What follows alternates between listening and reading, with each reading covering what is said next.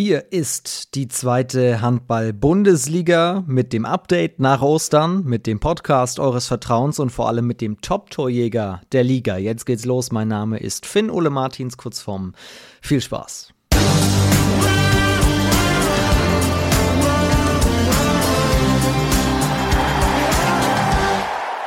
Frisch zurück aus den Feiertagen. Ich hoffe, ihr hattet fantastische Ostertage, habt das Wochenende genossen. Es war ja auch Länderspielpause für alle, die in der zweiten HBL selbst auch spielen. Die haben das freie Wochenende hoffentlich genossen. Es war allerdings ein bisschen was los. Zum Beispiel bei den Eulen Ludwigshafen gibt es einen neuen Trainer. Kevin Klatt ist weg. Dafür Michael Biegler, der war ja schon Anfang des Jahrtausends mal da. Gestern gab es tatsächlich schon die ersten zwei Einheiten, wie wir aus Friesenheim hören. Also da war schon was los. Aber generell hoffe ich, dass ihr schön entspannt aus diesem Wochenende rauskommt und jetzt euch die erste Portion zweite HBL abholt an diesem Dienstag. Es ist der 19. April und wir haben heute den Top-Torjäger zu Gast, Finn Hangstein von Eisenach. Bevor wir zu dem kommen, müssen wir auflösen, wer der Spieler des Monats in der Liga geworden ist im Monat März. Das habt ihr nämlich gewählt. Auf der Webseite der zweiten HBL hat die Community abgestimmt und wieder gewonnen hat, wie schon im Dezember, Maurice Paske, Torhüter vom TV Emstetten. Er hat schon im Januar hier prophezeit, wenn ich nochmal gewählt werde, dann hören wir uns hier wieder. Da war er ja schon im Talk und er hat Wort gehalten. 49% aller Stimmen gingen auf Paske. Interessanterweise Platz 2 hinter ihm Finn Hangstein, unser heutiger Gast, mit 26% und dann weit schon abgeschlagen die restlichen Nominierten. Und hier kommt der Gewinner, Maurice Paske, der uns mal mitnimmt in seinen Monat März. Moin Fommi, moin moin alle aktiven Zuhörer. Ja, mein letzter Monat war eigentlich äh, ja, mit schweren Spielen bestückt. Wir haben gegen Gummersbach gespielt, gegen Hagen gespielt und dann noch gegen Schwartau. Ähm, persönlich lief es ja eigentlich ganz gut. Äh, hat sich herausgestellt, dass ich dann auch den Titel gewonnen habe oder nominiert wurde für den Spieler des Monats. Äh, Im mannschaftlichen Kontext war es dann nicht ganz so äh, erfolgreich, aber ähm, das Spiel, was mir auf jeden Fall äh, lange im Kopf bleiben wird, ist das Spiel in Hagen, wo wir dann ähm, in der letzten Sekunde mit äh, Parade und Gegenstoß per Camper dann noch ausgleichen konnten. Das war für uns als Team ungemein wichtig und für mich auch. Und es war wahrscheinlich auch eine Szene, die man nicht äh, so häufig wiedersehen wird, so schnell. Und deswegen, ja, ich habe nicht damit gerechnet, dass ich den Titel erneut gewinne, weil ich ihn ja schon mal gewonnen habe. Aber irgendwie haben wir es dann doch wieder geschafft. Und ja, Vielen lieben Dank an alle, die für mich abgestimmt haben und beste Grüße. Bleibt gesund. Ciao, ciao. Maurice Paske, der Torhüter vom TV Emstetten, der aufpassen muss. Emstetten ist aktuell auf Platz 18. Das meint er auch mit mannschaftlich läuft es nicht so ganz. Das stimmt, Emstetten ist unten drin und braucht aktuell jeden Punkt. Das letzte Spiel ging interessanterweise mit 27 zu 30 gegen den THSV Eisenach verloren. Das war Anfang April und da hat der Mann, der jetzt kommt, fünf Tore erzielt. Nur fünf, muss man bei ihm ja fast sagen, weil der Mann eigentlich trifft, wie er will. Wenn ihr mal in die App der Liquimodi HBL geht und dann auf die Torjägerliste der zweiten HBL, da werdet ihr Finn Hangstein ganz oben finden. Das ist aktuell der Top-Torjäger der Liga und mit dem sprechen wir jetzt. Denn nicht nur für ihn läuft es überragend, auch für Eisenach war es im Monat März fantastisch. Eisenach, das haben wir in der letzten Folge schon besprochen hier, Monatsmeister quasi geworden im März. Also, gibt viel zu besprechen mit Finn Hangstein, den ich an dieser Stelle ganz herzlich begrüße. Hi Finn. Hi, grüß dich. Wie geht es dir? Sehr gut, sehr gut aktuell. Äh, haben wir gerade ein paar Tage frei über die Ostertage. Ähm, das tut auch ganz gut, muss ich ehrlich sagen, mir zugestehen. Äh, hohe Belastung, aber mir geht's, mir geht's top. Wie geht's dir? Dir hoffentlich auch. Äh, mir geht's auch sehr, sehr gut. Ähm, bin auch froh, jetzt ein paar Tage mal rauszukommen. Wobei, ich finde, auch, ich meine, ihr seid ja die Sportler, ich mache ja gar nichts. Ich mache ja gar nichts. Aber trotzdem, Länderspielpause. Mhm. Aber was jetzt kommt, das wird ein hammerhartes Programm. Jetzt kommt keine Pause mehr. Ich wollte gerade sagen, jetzt wird nochmal durchgezogen die letzten Wochen ja. auf den letzten Metern. Wir sprechen über dich, wir sprechen über dein Rezept und dein Geheimnis, warum du so viele Tore einfach wirst. Wir haben gerade Maurice Paske gehört, den Spieler des Monats. Da muss ich natürlich ganz kritisch hier mal reinsteigen und fragen, was war los? Nur Platz 2 bei dir, 26 Prozent der Stimmen. Das, das kannst du ja so nicht stehen lassen. Ja, Frechheit, Frechheit. Nein, natürlich nicht. Ähm, ach, alles cool. Ähm, war schön, dass ich nominiert war, äh, das auf jeden Fall, aber im Endeffekt gönn ich's Maurice. Er hat auch einen, einen guten März gespielt, deswegen äh, sitzt der Frust nicht so tief. Ernsthaft jetzt, ihr seid wirklich im März bis auf eine Niederlage überragend durch diesen Monat gekommen, wart die erfolgreichste Mannschaft im Monat März. Erzähl mal, warum konntet ihr euch so gut nach oben arbeiten? Wart ihr zwischendurch sogar Sechster? Ja, ich glaube, wir haben uns einfach in so einen kleinen Flow gespielt. Ähm, es ist ja einfach so, wenn man, wenn man, wenn man Lauf hat, oder man sagt ja, wenn es läuft, dann läuft äh, Wir hatten schwere Spiele, vor allen Dingen äh, viele Spiele gegen Mannschaften, die im Abstiegsrennen mit drin sind, wie Dormagen, äh, Emstetten, Rostock hatten wir auch, äh, die natürlich als Aufsteiger äh, aus der dritten Liga eine, eine Top-Saison gespielt haben. Und äh, ja, wir haben uns einmal in so einen kleinen Flow gespielt, würde ich sagen. Ähm, klar waren es auch immer enge Spiele. Wir haben haben keins wirklich, äh, ich würde mal sagen, richtig dominiert. Vielleicht Rostock die ersten 45 Minuten. Ähm, aber ja, wie gesagt, wenn es irgendwann mal läuft, dann läuft es einfach. Und vor allen Dingen jetzt im März war es halt sehr schön. Wäre natürlich schade jetzt, äh, dass wir das letzte Spiel gegen Dormagen noch verloren haben. Äh, quasi in letzter Sekunde. Aber ja, so ist der Handballsport, das gehört auch dazu. Aber wie gesagt, wir sind auch sehr zufrieden mit dem, mit dem März, wie wir ihn so gespielt haben. Vielleicht für den Kopf auch ganz gut, dass äh, es nicht alles so locker von der Hand geht, sondern und ihr es nicht für selbstverständlich nehmt, sondern ihr wisst, okay, wir müssen weiterhin auch 100% investieren, damit die Kleinigkeiten weiter zugunsten von uns gehen. Ja, auf jeden Fall. Ich, ich sage sowieso immer, der Kopf spielt bei uns im Handballgeschäft eine, eine sehr große Rolle. Ähm, und ja, wie du schon sagst, das sind die Kleinigkeiten, weil wir wissen beide, in der Liga kann jeder gegen jeden gewinnen. Das sind manchmal wirklich Kleinigkeiten, die ja den Ausschlag geben äh, über Sieg oder Niederlage. Äh, das hat man auch gegen Dormagen jetzt gesehen. Ähm, das ist eine Kämpfertruppe vom Herrn, stecken voll unten mit drinne und äh, wenn man da nicht äh, voll auf Höhe ist, sage ich mal, wie wir es dann im Endeffekt nicht waren, äh, ja, dann, dann verliert man so ein Spiel auch einfach. Du bist ja relativ frisch in der zweiten HBL am Start, bist aus Lemgo nach Eisenach gegangen. Gab es etwas, also dieses, dieses Wissen, jeder kann jeden schlagen, das ist ja bekannt, keine Phrase, sondern das ist ja wirklich so, das sagen ja alle und das beweist diese Liga auch jede Woche. Aber gibt es etwas anderes, was dich jetzt aber hintenrum überrascht hat, das du nicht erwartet hast? Mm, nee, eigentlich gar nicht, muss ich sagen. Äh, ich hatte mich vorab natürlich äh, über ein paar Kollegen informiert, äh, wie es in der ersten Liga ist. Ich kenne es ja aus der ersten Liga, sage ich mal, wie der Spielbetrieb da ist und wie die Belastung ist. Ähm, ja, ich wusste, dass die, dass die Belastung hoch ist. Wie du schon sagtest, dass jeder, jeder, dass jeder jeden schlagen kann, aber das, das wurde mir vorher gesagt. Ähm, deswegen, ich habe die Aufgabe dankend angenommen und äh, wurde auch irgendwie nicht überrascht, dass irgendwas nicht so ist, wie es mir gesagt wurde. Wie ist denn der Unterschied Belastung, äh, Lemgo, Belastung Eisenach? Ah, ich würde sagen, relativ gleich. Äh, hohes Spielpensum einfach. Äh, Im, ich sag mal ja, drei, vier, fünf Tagesrhythmus. Das ist in der ersten Liga ja genauso. Äh, jetzt ist es bei Lemgo wahrscheinlich aktuell noch ein bisschen höher, weil sie im ERF Cup noch gespielt haben. Äh, zeitgleich, das, das haben wir ja nicht. Ähm, die haben auch noch den DRB-Pokal, das Final Four jetzt, äh, was bei uns auch rausfällt. Aber ich würde sagen, von der, von der Trainings- und Spielbelastung ist das äh, relativ auf einer, auf einer Ebene. Heißt wie oft Training? Ich sag mal, mit einem Spiel in der Woche am Wochenende hat man so acht, neun Mal. Wir sind heute am Dienstag live in der Rewe Final Four Woche. Am Samstag und Sonntag ist es soweit. Du warst letztes Jahr noch mit dabei, leider ja mit Handbremse angezogen, was die Fans anbelangt, weil die Halle nicht voll werden durfte. Trotzdem, ich hatte letzte Woche hier mit Danny Bayens schon drüber gesprochen. Der war natürlich begeistert davon. Du hast mit ihm zusammen den Pokal da geholt. Erzähl mal deine Eindrücke. Ja, wenn, wenn ich an den Pokalsieg denke, an das Pokalwochenende, dann äh, wirklich fange ich direkt an zu grinsen, zu schmunzeln. Das war ein Erlebnis, was ich vor allen Dingen als sag mal, junger Spieler, äh, dass ich das mitnehmen durfte, ist für mich das Größte gewesen, äh, was ich handballerisch jemals, ja, ich sag mal, mitnehmen durfte oder erreichen konnte ähm, ja, an Erfahrung wirklich nicht zu übertreffen. Also das war für mich handballerisch das schönste Wochenende, was ich in meiner Karriere bis jetzt hatte. Ähm, hat Danny bestimmt auch gesagt, äh, ja, es war einfach, hat Spaß gemacht. Klar war es, äh, ich sag mal, schade wegen den Fans, äh, weil nicht die volle Auslastung da sein konnte, aber trotzdem diese Atmosphäre, äh, die, die, ich glaube, es waren um die 2000 Fans, die rein durften, die die geschaffen haben.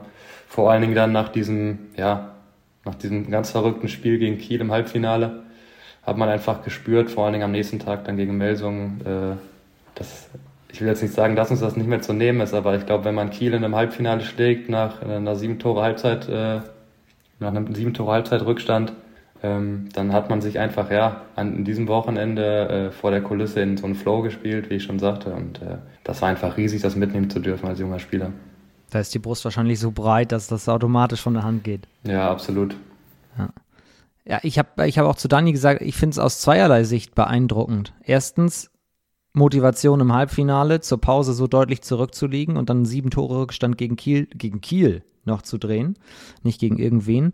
Und dann sich zwar zu freuen über die Tatsache, man hat den Rekordpokalsieger geschlagen und trotzdem sofort den Fokus auf den nächsten Tag zu bekommen. Ja, das hatte Flo aber auch direkt dem Spiel bei uns gesagt. Klar war natürlich die Euphorie und die Freude riesengroß äh, nach, dem, nach dem gewonnenen Halbfinale, weil, ja, wirklich, glaube ich, niemand so richtig damit gerechnet hätte, wenn man das mal so ehrlich sagt. Ich glaube, niemand hätte auf uns noch einen Pfennig gewettet nach der, nach der ersten Halbzeit.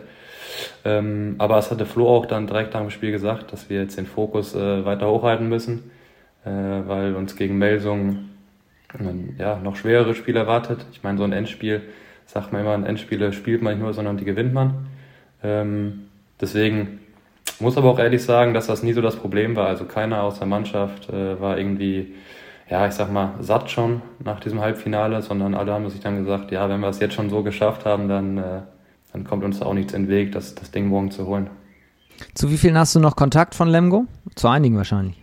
Ja, zu ganz vielen.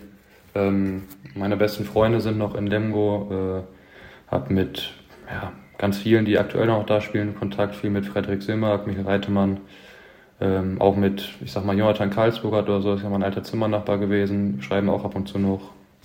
Deswegen, da, da reißt der Kontakt auch nicht ab. Es war ja so ein, ein Podcast, nicht Geheimnis, aber ein, eine Podcast-Geschichte, dass bei Schmiso im Podcast äh, angekündigt wurde von Teuerkauf, wir gewinnen das, wir gewinnen das sowieso. Und er mit dieser Attitüde auch, auch reinging. Jetzt sind wir auch in einem Podcast. Du kennst die Jungs sehr gut. Jetzt gibt es das äh, Rematch quasi gegen den THW, der noch fokussierter sein wird, um sich das nicht nochmal zu erlauben. Was traust du Lemgo in diesem Jahr zu? Ja, man sagt ja immer, dass äh, der Pokal äh, hat, äh, sag mal, seine eigenen Regeln und ich glaube, das ist auch einfach so, vor allen Dingen, wenn man es dann so weit geschafft oder im Final vorsteht. Klar, wie du gerade sagtest, äh, ich glaube, Kiel wird ja dieses, dieses Jahr noch mehr drauf brennen, äh, quasi uns, oder nicht uns, sondern den Lemguan, was wir denen letztes Jahr weggenommen haben, sich zu holen. Ähm, aber wie ich schon sagte, es hat die eigenen Regeln und deswegen äh, würde ich da unvorgenommen, äh, ich sag mal, reingehen ins Spiel. Klar hat äh, Kiel gerade einen Lauf, ganz gut drauf, ähm, aber ich würde jetzt nicht sagen, dass äh, Lemgo da keine Chance hat, sondern die Zeichen auf Null gesetzt sind und äh, ja, werden wir einfach sehen nächste Woche, ja, diese Woche meine ich. Würdest du das auch über Erlangen gegen Magdeburg sagen? Ja, ich würde das über jede Mannschaft sagen, weil der Pokal hat einfach die eigenen Regeln. Ähm, klar ist Magdeburg momentan so das Nonplusultra im, im Handball, muss man wirklich sagen. Die spielen eine ja, brutal gute Saison. Ähm, aber auch da ist es so, dass äh, ich Erlang jetzt nicht schon vorher abschreiben würde. Wenn ich dich trotzdem noch abschließend nach einem Tipp fragen würde? Wer gewinnt, also das Gesamte? Lemgo. Ja, ah, so, stark. Nicht, dass wir das jetzt schon wieder in einem Podcast ankündigen. Dann ist es so langsam ein Orakel. Das wäre das wär krass. Du kommst ja, aber du musst es natürlich auch sagen, weil du ja aus der Region auch kommst. Du bist ja in Detmold geboren. Genau. Und muss man dann eigentlich auch Lemgo-Fan sein oder kann man auch für eine andere große Mannschaft schwärmen? Mm, ich glaube, jetzt in meinem Fall, wenn man wirklich als, als äh, ja, zwei, drei, vierjähriger schon auf dem Handballspielfeld beim Papa ist, äh, in der Halbzeitpause mit den Bällen rumperlt, dann ist es schwer, äh, auch wenn man aus der Region kommt, nicht, nicht Lemgo-Fan zu sein, sage ich mal. Ähm, ich bin ja mit zwölf nach Lemgo gewechselt. Und, da, und ja, man, man verfolgt den TBV natürlich, geht zu den Spielen hin und äh, damals als kleiner Junge habe ich ja auch immer gesagt, ja, irgendwann mal hier in der Lipplandhalle, wie sie damals ja noch hieß, jetzt die Phoenix Contact Arena, da mal einzulaufen, das wäre schon cool. Ähm, deswegen, ja, würde ich schon sagen, dass es da schwierig ist, äh, ich sag mal, einen anderen favorisierten Bundesliga-Club zu haben. Also war für dich auch immer klar, ich will nicht nur Handball spielen, sondern auch mal schauen, wie weit das geht, ob ich Profi werden kann? Mm, diese Einstellung kam dann tatsächlich erst mit dem Wechsel. Äh, ich habe bis zwölf bei Tegelaar gespielt, bei meinem Heimatverein. Äh, zehn Minuten Autofahrt. äh, von Lemgo weg. Und mit dem Wechsel dann quasi in die, in die Lemgoer Jugend äh, habe ich mir dann auch gesagt, dass ich jetzt wirklich leistungsorientierter äh, den Sport da ausüben möchte oder Handball spielen möchte. Ähm, ja, und ich sag mal richtig gefestigt, dieses Ziel in die Bundesliga oder damit wirklich, äh, ich sag mal, meinen Lebensunterhalt äh, zu verdienen, äh, der kam dann oder ist, er, ist dann in der Zeit einfach gewachsen über die Jugendmannschaften, A-Jugend, Bundesliga, B-Jugend, äh, Oberliga und sowas. Äh, genau. Trotzdem habe ich den Eindruck, dass du relativ bodenständig geblieben bist und immer gesagt hast, wenn es nicht klappt, ich brauche auf jeden Fall eine Ausbildung. Und jetzt nach der abgeschlossenen Ausbildung hast du, glaube ich, noch ein Studium angefangen. Genau, ich hatte eine Ausbildung, habe eine Ausbildung bei Sparkasse Lemgo gemacht, äh, die habe ich letztes Jahr noch abgeschlossen dann. Und habe jetzt Anfang dieses Jahres äh, ein, Fernstudium angefangen, Sportmanagement, ähm, um nebenbei einfach noch was zu haben, weil äh, alle sagen ja, oder es ist ja auch einfach so, wenn man nach 15 Jahren Handballkarriere irgendwann aufhört, ähm, und dann ohne irgendwas dasteht, ist es, ist es schwierig, Fuß zu fassen. Deswegen war es mir, aber auch meinen Eltern vor allen Dingen wichtig, ähm, dass ich was mache. Das habe ich mit der Ausbildung auf jeden Fall gemacht. Das war auch sehr gut, muss ich wirklich sagen, in Kombination mit dem TBV und, und der Sparkasse Lemgo. Ähm, und ja, ich habe jetzt einfach gemerkt, über die Zeit in Eisenach, über die ersten Monate, wenn man wirklich nichts nebenbei macht, äh, dann wird einem auch irgendwann langweilig. Äh, und bin dann zum Entschluss gekommen, dass es wohl besser ist, wenn ich auch noch, äh, ja, ich sag mal, ein Fernstudium anfange. Heißt aber, wenn du dann im finanziellen Bereich unterwegs warst in deiner Ausbildung, dass du jetzt auch knallhart alles selbst verhandelt oder verhandelst oder hast du trotzdem einen eigenen Berater? Ja, ich habe auch noch einen Berater, klar, den konnte ich mir aussuchen. Äh, habe dann meine, ja, ich sag mal, alte Mitazubine genommen, äh, die auch quasi äh, Ausbildung gemacht hat in der Zeit, wo ich da war. Die war ein Lehrjahr über mir und wir waren immer in einer Filiale und haben uns super verstanden und äh, der vertraue ich das alles. Ach, und die ist jetzt deine Beraterin? Genau, genau. Die ist bei der Spark, also die ist dann auch fertig geworden, aber auch schon vor anderthalb Jahren. Ähm, hat mich dann noch quasi in, der, in meinem letzten Jahr Ausbildung betreut. Ähm, und dann habe ich gesagt, ja, wenn ich jetzt fertig bin und weggehe, dann würde ich gerne, dass du dich um meine finanziellen Angelegenheiten kümmerst. ja. Hat sie denn auch den Eisenach-Wechsel eingetütet? Sie? Nee, den hat, nee, damit hatte sie nichts zu tun. Das haben, das haben meine sportlichen Berater dann gemacht. Ah, okay, pass auf, ich glaube, wir reden gerade. Ach so, okay, sie ist deine Steuerberaterin, ne? Nee, bei der Bank. Oder, oder bei der Bankberater. Okay, okay, okay. Bei der Bank, ja, ja nur ja. Bankberater. Ähm, ich war jetzt äh, Richtung, Richtung sportlicher Berater. Ach so, nee, nee, nee, nee, nee. Führt aber trotzdem wieder zu der Frage, warum Eisenach?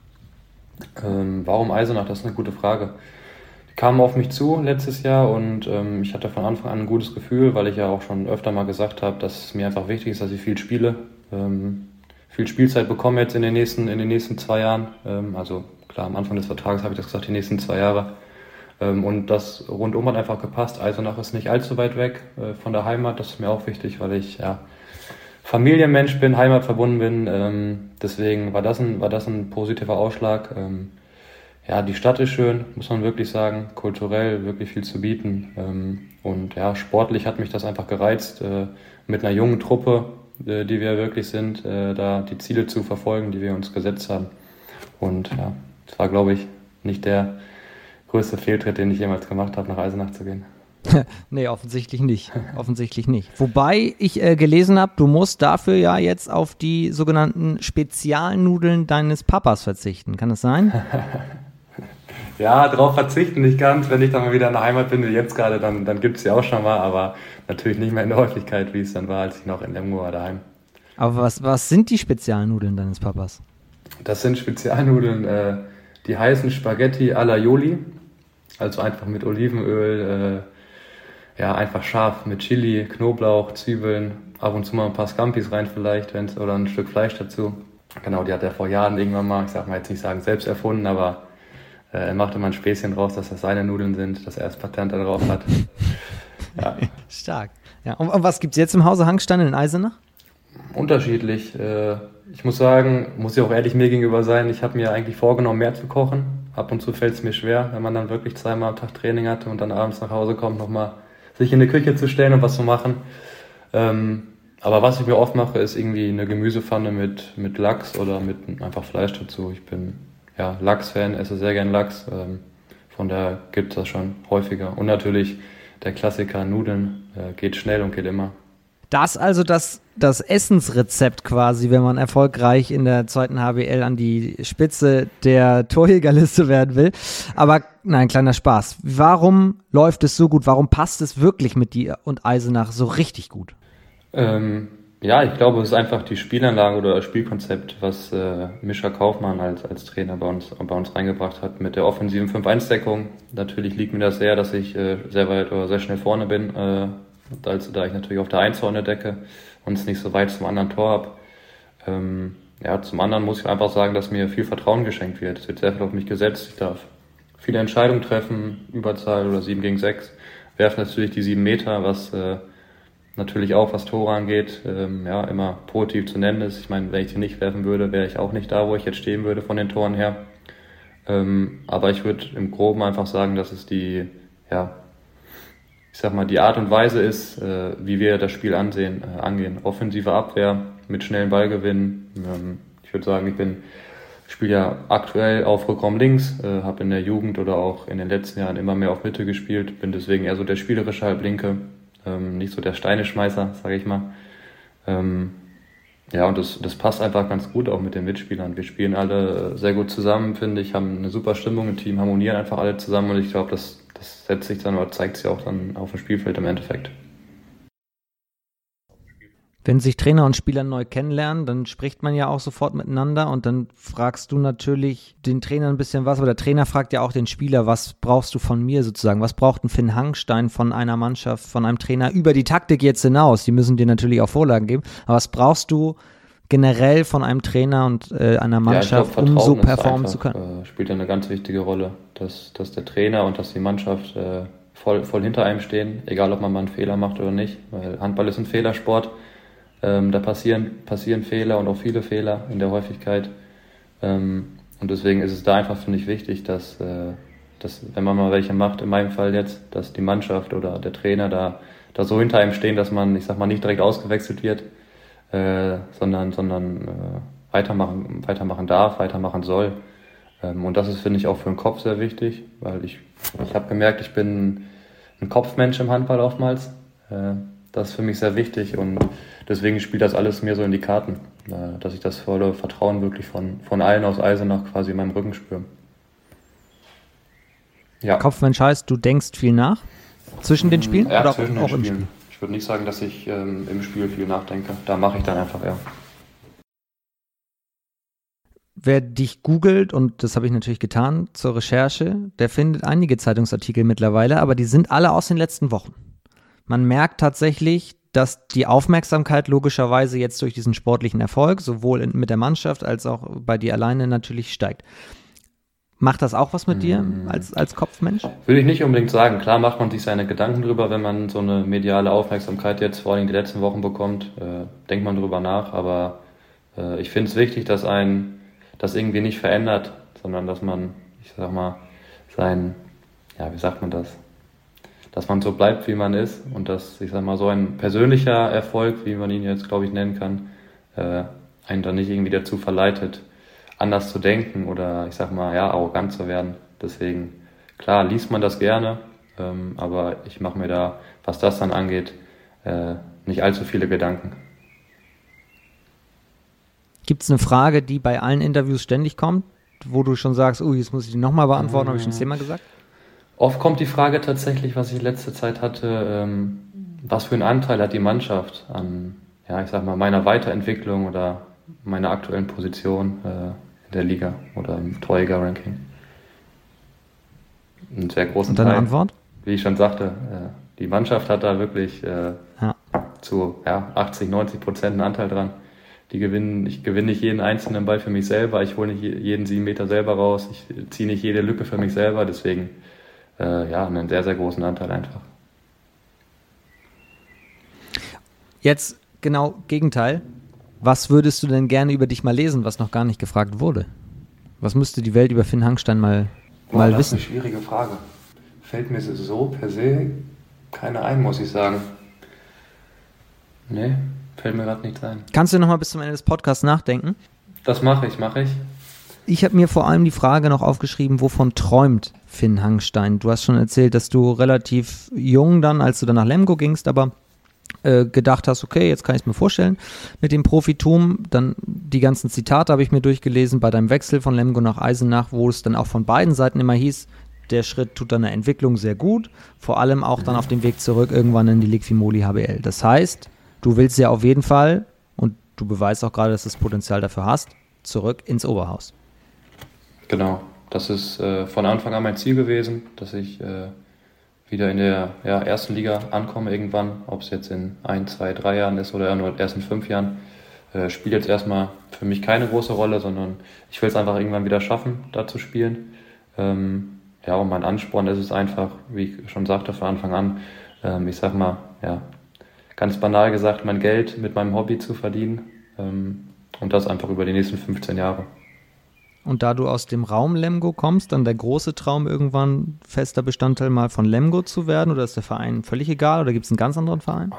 Ich würde jetzt nicht unbedingt sagen, dass, äh, dass das mein großer Traum ist. Klar, ist natürlich schön, weil ich glaube, der Traum von jedem, äh, ich sag mal, jungen Spieler, ähm, irgendwann mal, ja, dann auch mal zurückzukehren, vielleicht zu dem Verein, wo man, wo man quasi so die Grundlagen, die Basics gelernt hat. Ähm, wie ich schon sagte, ich bin heimatverbundener Typ, deswegen ist das für mich auf jeden Fall eine Option äh, oder wäre einfach, wär einfach schön, aber ich bin jetzt nicht, dass ich sage, äh, es muss Lemgo sein. Jetzt mal eine ganz naive Frage. Warum eigentlich nicht Bundesliga auch mit Eisenach? Große Traditionsverein war auch schon vor ein paar Jahren in der Bundesliga. Warum eigentlich nicht? Ja, das ist eine gute Frage. Nee, deswegen sagte ich auch gerade, dass es nicht unbedingt Lermo sein muss. Äh, wir haben das Ziel aufzusteigen, das ist so, mittel- bis langfristig. Ähm, kriegen ja auch die neue Halle. 2025 äh, soll die fertig sein. Ähm, und deswegen sagte ich, wir haben eine junge Truppe, die gerade äh, ja, immer, immer besser in Form oder immer besser ins Laufen kommt. Ähm, und deswegen kann ich mir gut vorstellen, dass die nächsten Jahre da auch äh, für Eisenach mal äh, ins Oberhaus der, des deutschen Handballs gehen kann kriegt eine neue Halle. Das ist auf der einen Seite natürlich immer auch ein wichtiger Schritt, um in die Zukunft zu kommen. Trotzdem für die Werner Assmann Halle eigentlich schade. Das ist ja schon echt ein Schmuckstück. Ja, absolut. Äh, Werner Assmann Halle ist, wie du sagst, ein Schmuckstück. Ähm, da kann es richtig brennen. Ich muss leider sagen, da ich es noch nicht ganz so erlebt habe, wie es damals war vor, vor der Corona-Pandemie, äh, wo da wirklich jedes Spiel um die zweieinhalbtausend Zuschauer drin waren. Ähm, ich hoffe, dass ich es in der Zeit in Eisenach, wenn ich jetzt in Eisenach bin, noch, äh, noch erleben kann, noch erleben darf. Aber auch so, äh, ich sag mal, wenn in Anführungsstrichen nur 500 bis 1000 Zuschauer da sind, äh, brennt die Halle natürlich. Und das ist, glaube ich, ligaweit bekannt, dass die Werner Aßmann Halle dafür bekannt ist, dass sie ordentlich Stimmung machen kann. Werner Aßmann Halle und die Wartburg natürlich. Zwei Aushängeschilder von genau. Eisenach. Ist, stimmt das eigentlich, dass ihr da auch teilweise trainiert habt im Sommer? Dass ihr da mal die Treppen hochgelaufen seid? Ja, wir haben so Bergläufe mal gemacht, aber nicht direkt an der Wartburg, sondern ich sag mal am Burschenschaftsdenkmal eher. Das ist äh, quasi auf der anderen Seite vom, vom Berg, vom Hügel. Okay. Das sind natürlich zwei Dinge, die Eisenach ausmachen. Was es in Eisenach meines Wissens nach nicht gibt, ist ein Strand. Stimmt das? Das stimmt. Wie schwer fällt dir das, nicht an den Strand fahren zu können, da du ja auch äh, erfolgreicher Beachhandballer bist? Ja, ich muss sagen, tatsächlich gar nicht äh, allzu schwer. Ähm, wir haben ein Freibad, da ist auch ein bisschen Sand, kann man zumindest, kann man zumindest Beachvolleyball spielen.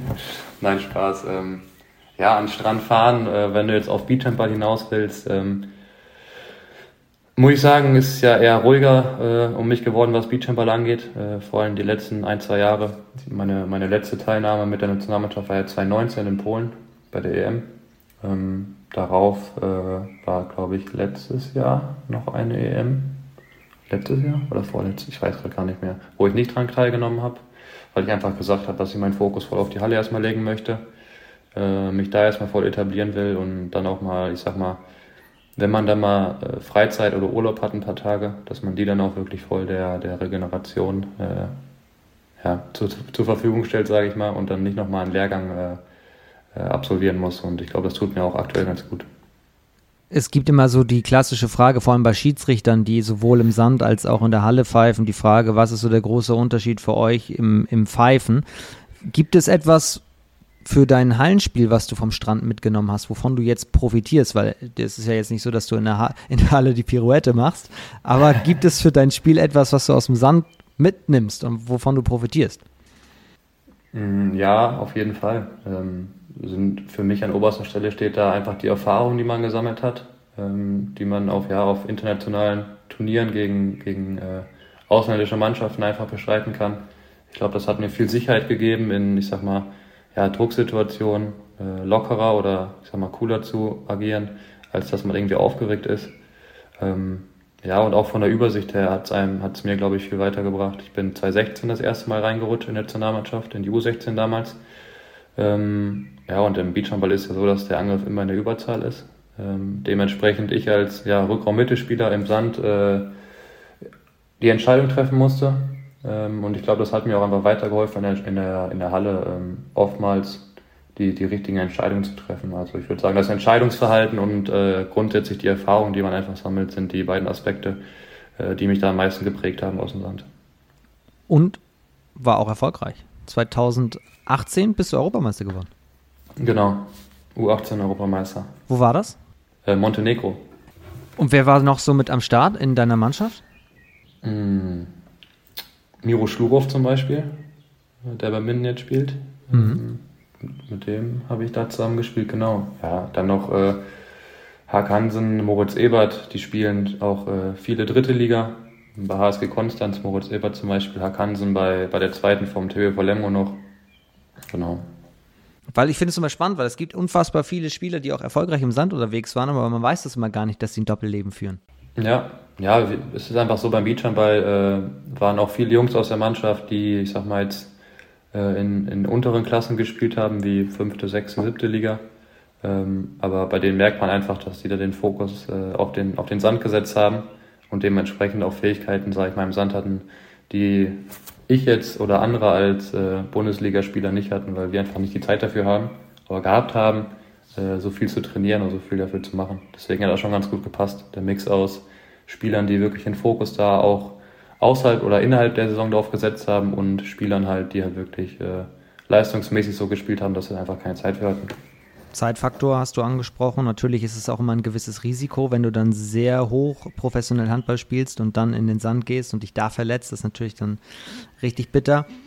Trotzdem hat das dann natürlich auch mega seine Vorteile und bringt auch unfassbar viel Spaß. Daher die Frage, wenn in den nächsten Jahren mal in einem Sommer ein Anruf käme vom Bundestrainer, würdest du Ja sagen und aushelfen? Oder was müsste passieren, dass du in den Sand zurückkehrst? Äh, ja, ist ganz lustig, weil äh, das gab es tatsächlich schon, die Frage, äh, ob ich zurückkomme. Ähm, muss ich aber ehrlich sagen, habe ich jetzt äh, erstmal für dieses Jahr auch abgesagt, ähm, weil, ja, wie ich schon sagte, für mich ist einfach dieser Zeitaufwand äh, in der freien Zeit, den ich da, die ich dann habe, äh, die ich dann brauche, um, um runterzukommen mit Familie, mit Freundin, äh, einfach mal nicht an Handball zu denken. Deswegen habe ich für dieses Jahr auf jeden Fall dem, dem Bundestrainer erstmal gesagt, dass, ich, dass er ohne mich planen sollte. Aber wir haben auch gesagt, dass äh, wir in, ja, in regelmäßigen Abständen äh, weiter Kontakt haben werden. Ähm, weil, wie gesagt, man weiß nie, was die Zukunft bringt. Also er, er hat dich auch schon ähm, angefragt? Ja, genau. Genau. Äh, deswegen. Wir stehen weiter im Kontakt dann. Ich habe äh, gesagt, ich werde es auch alles weiter verfolgen, aber dieses Jahr ist auch kein großes Turnier. Ähm, das wäre dann, glaube ich, erst nächstes Jahr. Dieses Jahr ist nur eine EM-Qualifikation für das nächste Jahr dann.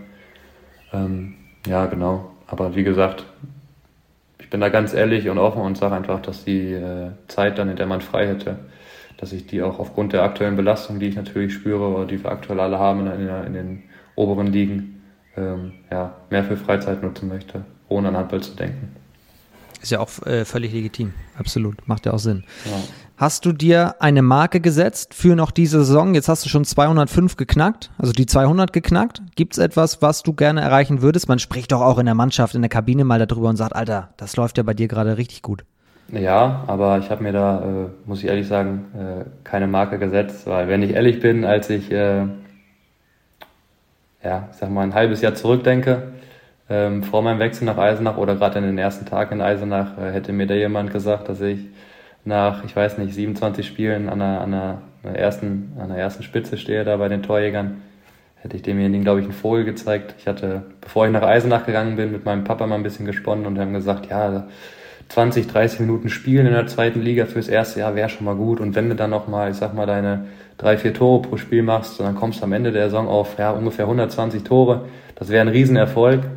Ähm, ja, das natürlich jetzt so läuft, hat niemand mit gerechnet. Äh, mein Vater und ich scherzen auch oftmals drüber, aber ich habe mir jetzt für mich keine, keine Marke, keine Benchmark gesetzt, dass ich sage, das, das muss ich noch auf jeden Fall schaffen. Hat sich das denn durch den neuen Trainer Mischa Kaufmann eigentlich geändert, also durch den Trainerwechsel im Oktober? Ja, absolut.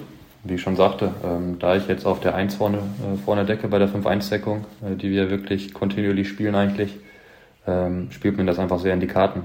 Ich bekomme das Vertrauen von ihm, bin, bin schnell vorne, sage ich mal, darf die sieben Meter werfen. Deswegen würde ich schon sagen, dass der Trainerwechsel da, ähm, ohne jetzt den, den vorherigen Trainer in, in irgendeiner Hinsicht irgendwie negativ darzustellen, ich habe mich mit ihm auch super verstanden, aber ähm, ja, Mischa setzt einfach sehr viel auf mich und das äh, zahlt sich auch, glaube ich, dann auch auf dem Spielfeld aus. 65% Quote habe ich noch gesehen. Auch nicht so schlecht. Trotzdem will man natürlich immer mehr, immer mehr, immer mehr. Was könntest du tun, um die. Quote mhm. noch zu verbessern, um jetzt mal hier alle gegnerischen Abwehrreihen in Angst und Schrecken zu versetzen? ja, ich glaube, es geht immer noch besser. Ähm, am Anfang der Saison war ganz lustig, hatten wir in Eisenach oder die Spieler, die letzte Saison schon da gespielt haben, so ein ähm, ja, Revue passieren lassen der vorherigen Saison, äh, was die einzelnen Statistiken angeht. Und da meinte unser sportlicher Leiter Mike Novak so, ein, ein guter Rückraumspieler muss äh, über 60 Prozent haben. Kann natürlich sagen, habe ich jetzt damit erreicht, aber äh, wenn ich mich dann jetzt so an die Spiele zurückerinnere, ähm, dann, dann denke ich mir schon bei dem einen oder anderen Wurf so, ja, warum, warum wirst du denn jetzt dahin und nicht in die lange Ecke? Klar, gucken die Torhüter auch alle Video. Ähm, von, von mir oder von allen Spielern natürlich, deswegen wird es auch nicht einfacher. Ähm, aber ich glaube, ich kann ganz zufrieden sein mit den 65 Prozent. Aber wie du gerade sagtest, man will natürlich immer mehr, deswegen die 70 Prozent Marke will man irgendwie ankratzen. Und klar ist natürlich auch, wer viel wirft, hat irgendwann automatisch mal einen Wurf, der nicht, nicht reingeht. Ja, man, muss es halt, man muss es halt versuchen. Genau. Ein paar Dinge müssen wir noch klären. Du jetzt als Neu-Eisenacher. Ich habe neulich in der Story von Eisenach auf Insta gesehen, dass es eine Aktion gab, mit Feuerradrollen. Aha. Da habe ich mich gefragt, was sind Feuerradrollen und kannst du mir das als Neueisen nachher schon erzählen, was das für eine Tradition ist? Ja, ich muss ehrlich sagen, da muss ich dir, äh, da muss ich passen, nicht passen. Ähm, das ist bei uns ein, ein, so ein Sommergewinn, nennt sich das. Sommergewinn, äh, Wochenende, ähm, wo ein oder zwei Tage, meine ich, in Eisenach ist das, ja, einfach mit einem Fest, so ein Straßenfest. Ähm, ich weiß nicht genau, was da gefeiert wird. Ich weiß auch nur, dass dann, wie, wie du schon sagtest, diese, diese Räder angezündet werden und äh, oben vom Berg quasi unten ins Tal runtergeschleudert werden. Ähm, muss aber auch sagen, da war ich nicht dieses Jahr, deswegen, wenn ich es wüsste, würde ich es dir sagen, aber da bin ich auch nicht so drin. Ja, die Hörerinnen und Hörer brauchen ja auch eine Hausaufgabe. Das, das können die mal als zu Hause jetzt nachschauen, das wen das angefixt hat. Ich fand das auf jeden Fall sehr beeindruckend, dass zumindest in der Story dann zu sehen, wie da irgendwie, ich glaube, Holzräder, wie du schon sagst, ja, genau. große, die da angezündet werden und, und runterrutschen oder runtergerollt werden. Ihr ja. mit Eisenach, sensationelle Überleitung, wollt natürlich nach oben rollen. Äh, wie weit gibt es ein Saisonziel? Klassenerhalt schon safe eigentlich nach der, nach der super äh, März-Serie? Ja, also ähm, ich muss sagen, wir wir wollen eigentlich nicht über den Abstieg sprechen. Ich glaube, äh, da können wir, den können wir abhaken, dass wir ja auch nächstes Jahr äh, oder auch dieses Jahr nichts mehr mit dem, mit dem Abstieg zu tun haben.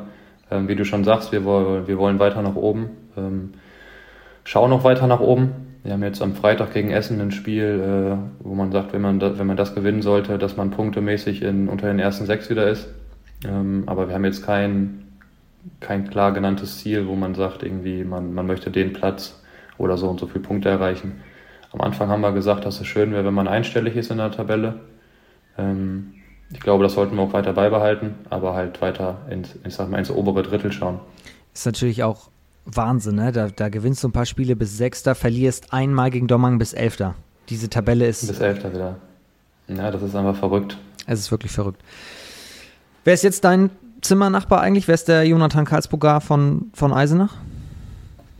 Ich muss sagen, da wir äh, immer nur ein Spiel hatten, ein Spiel, nee, zwei Spiele, glaube ich, wo wir übernachtet haben, ähm, ist, das, ist das nicht so verbreitet wie in Lemgo, wo wir, glaube ich, bei, bei, bei sehr, sehr vielen Auswärtsspielen einfach übernachtet haben. Aber aktuell ist es der Daniel Hidek, mit dem ich immer auf dem Zimmer bin.